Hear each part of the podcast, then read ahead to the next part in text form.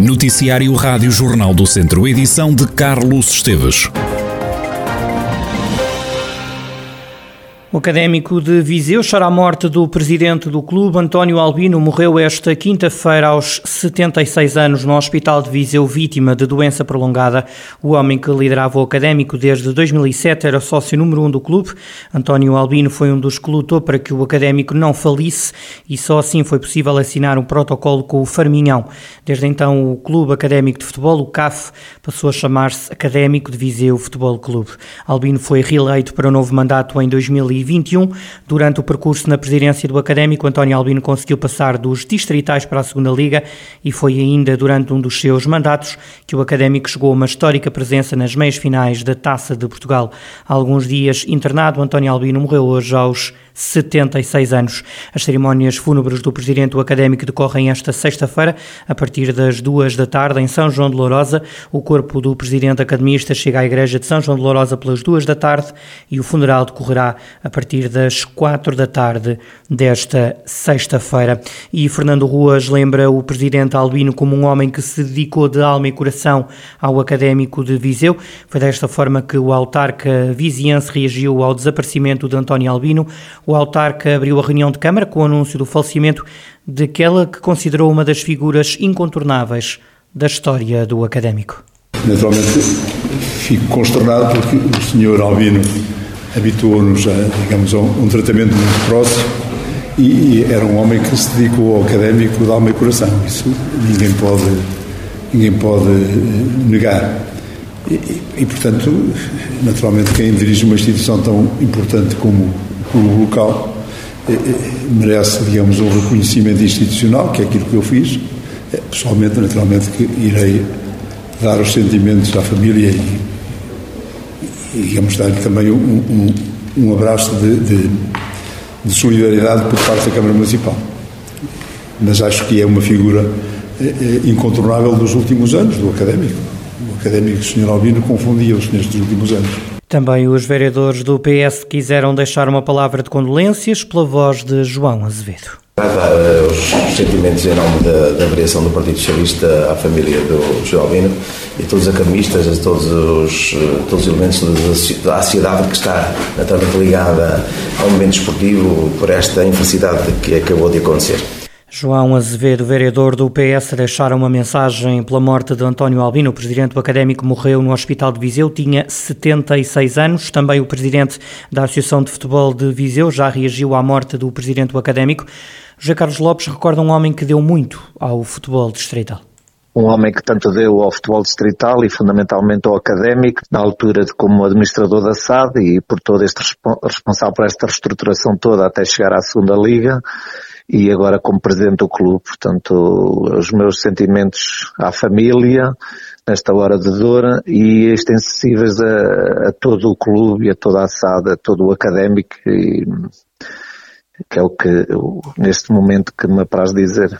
José Carlos Lopes recorda António Albino como um homem sério, responsável e que punha sempre o académico em primeiro lugar nestes últimos tempos que lidei com ele como uma pessoa hum, séria, responsável e sempre a pôr sempre os interesses do académico em primeiro lugar e que tento, tanto apaixonado estava por, por este clube. Para ele é aquilo que eu tenho a dizer, portanto só aspectos bastante positivos de, de da memória do, do Sr. Albino. Portanto, trabalhamos cordialmente e sempre numa perspectiva construtiva e sempre com boas relações e sempre a defender os interesses do seu académico, que era mesmo a paixão que ele tinha pelo, pelo, seu, pelo seu clube. José Carlos Lopes, presidente da Associação de Futebol de Viseu, a lembrar o percurso de António Albino e no dia da morte do presidente do Académico ouvimos Manuel Cajuda, que esteve no clube entre 2017 e 2019. Numa das temporadas, o Académico esteve perto de assegurar a subida à Primeira Liga.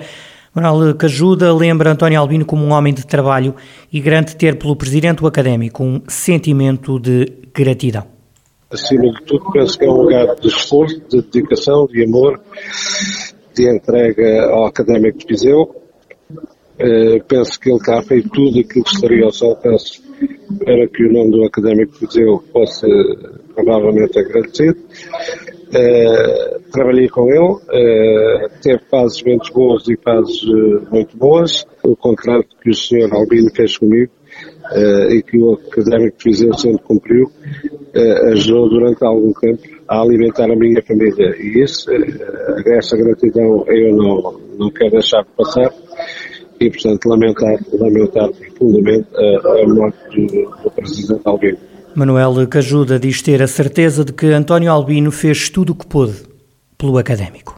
Eu estou grato a Viseu, ao Académico Viseu, tive uma honra imensa, um privilégio, tenho bons amigos em coisas, e isso foi-me proporcionado pelo, pelo Presidente, uh, que no fundo uh, entendo que só não fez mais uh, porque as, as, questões circunstanciais à volta de, de emblemáticas realidades de, de cada clube não lhe permitiram, porque vontade eu tenho a certeza, tenho essa certeza, a convicção ficou de que só não fez mais porque as realidades circunstanciais eh, do futebol não deixaram fazer mais. Manuel Cajuda, antigo treinador do Académico de Viseu, a reagir à morte de António Albino. Continuamos a ouvir reações. Ouvimos agora Filipe Moreira, que levou o Académico à Segunda Liga. Estávamos na época de 2012-2013. No dia da morte do presidente do Clube Academista, o técnico garante que o obreiro da subida foi António Albino. Filipe Moreira diz que nunca irá esquecer o convite para ser treinador do Académico. Há coisas que nunca podem uh, ser pagas e o facto de o presidente Alvino ter-me convidado para treinar o Académico Viseu é algo que eu guardarei com, com enorme respeito e agradecimento pelo facto de ele ter pensado em mim para, para tentar levar o Académico naquele ano à subida de divisão. Portanto, essa subida de divisão tem o cunho de, do presidente, naturalmente, porque foi ele o obreiro de tantas ideias e uma delas foi também ter pensado em mim para ser eu o homem que tentasse levar o sonho de devolver o, o Académico Viseu aos campeonatos profissionais. Filipe Moreira entende que o percurso de António Albino à frente do Académico foi como um abraçar de uma causa. Ele foi o, o homem que fez com que o Académico Viseu conseguisse erguer novamente. Uh, esse legado é, é, muito forte.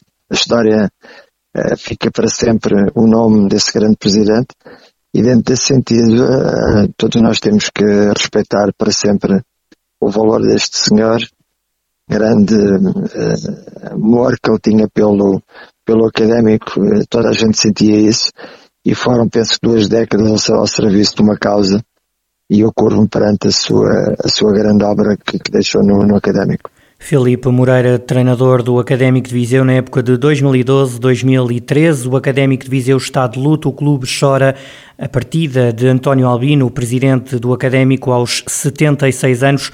O funeral do presidente academista acontece esta sexta-feira à tarde em São João de Lourosa. Um homem de 64 anos está desaparecido desde a manhã de ontem em Caparrozinha, no Conselho de Mortágua. Ao que se sabe, o homem saiu para despejar o lixo cerca das 11 da manhã e não regressou a casa. O alerta foi dado às 3 da tarde e desde então decorrem buscas, como explicou à Rádio Jornal do Centro o comandante dos Bombeiros de Mortágua, Luís Filipe. Nós fomos acionados ontem, na fim de almoço, para um desaparecido na aldeia de Caparrozinha, de 64 anos, Uh, e desde essa hora mantivemos no terreno um dispositivo musculado, com sinotecnia, com um dispositivo muito forte dos bombeiros, com a GNR, com o núcleo de investigação criminal, uh, na busca deste desaparecido. Fizemos buscas primeiro num perímetro mais próximo do aglomerado desta aldeia, de Caparrozinha, uh, do qual não resultou qualquer, qualquer descobrimento a partir daí começámos a alargar perímetro e mantivemos durante a noite equipas com drones, com câmaras térmicas para tentar encontrar alguma fonte de calor. Efetivamente encontramos, mas apenas caça maior. Uh, não conseguimos encontrar a vítima desaparecida. Desde a tarde de ontem, as equipas de socorro já bateram mais de 400 hectares, uma zona que se caracteriza pela densa floresta e por vários declives considerados acentuados. Uh, ontem ainda percorreu esta zona, sobrevoou o Hotel 7 da, da, da Proteção Civil, o hélio bombardeiro está estacionado em Santa Combadão também não avistou qualquer, qualquer pessoa. hoje foi reforçado com, com as equipas sinotécnicas da GNR toda esta busca.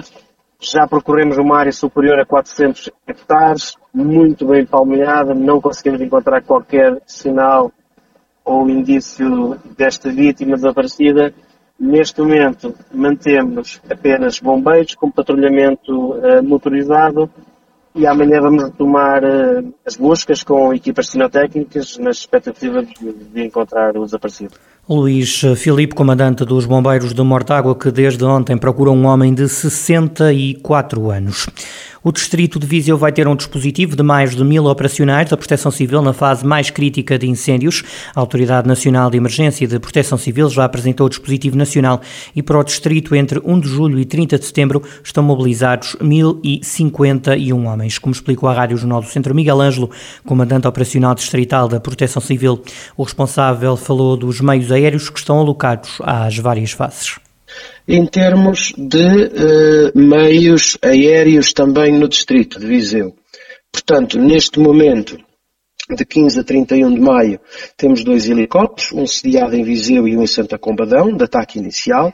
Estão dois aviões anfíbios que estão em Viseu e um avião de avaliação e reconhecimento também em Viseu. Uhum. A partir de dia 1 de junho, passam a ser seis os meios aéreos, portanto, os mesmos que disse há pouco, e um helicóptero adicional em Armamar. Portanto, mantêm-se até ao dia 15 de outubro. A partir de 15 de outubro voltamos àquilo que são os dois helicópteros, os dois aviões e um avião de avaliação e reconhecimento e depois retrai a partir de 31 de outubro para aquilo que são os meios nacionais permanentes, em que Viseu fica com dois helicópteros e com dois aviões. A funcionar estão já 14 câmaras de videovigilância e também postos de vigia. Já estão também a funcionar desde o dia 7 de maio cinco postos de vigia da rede primária, na dependência das competências da Guarda Nacional Republicana, e a rede secundária entrará em funcionamento no dia 29 de junho.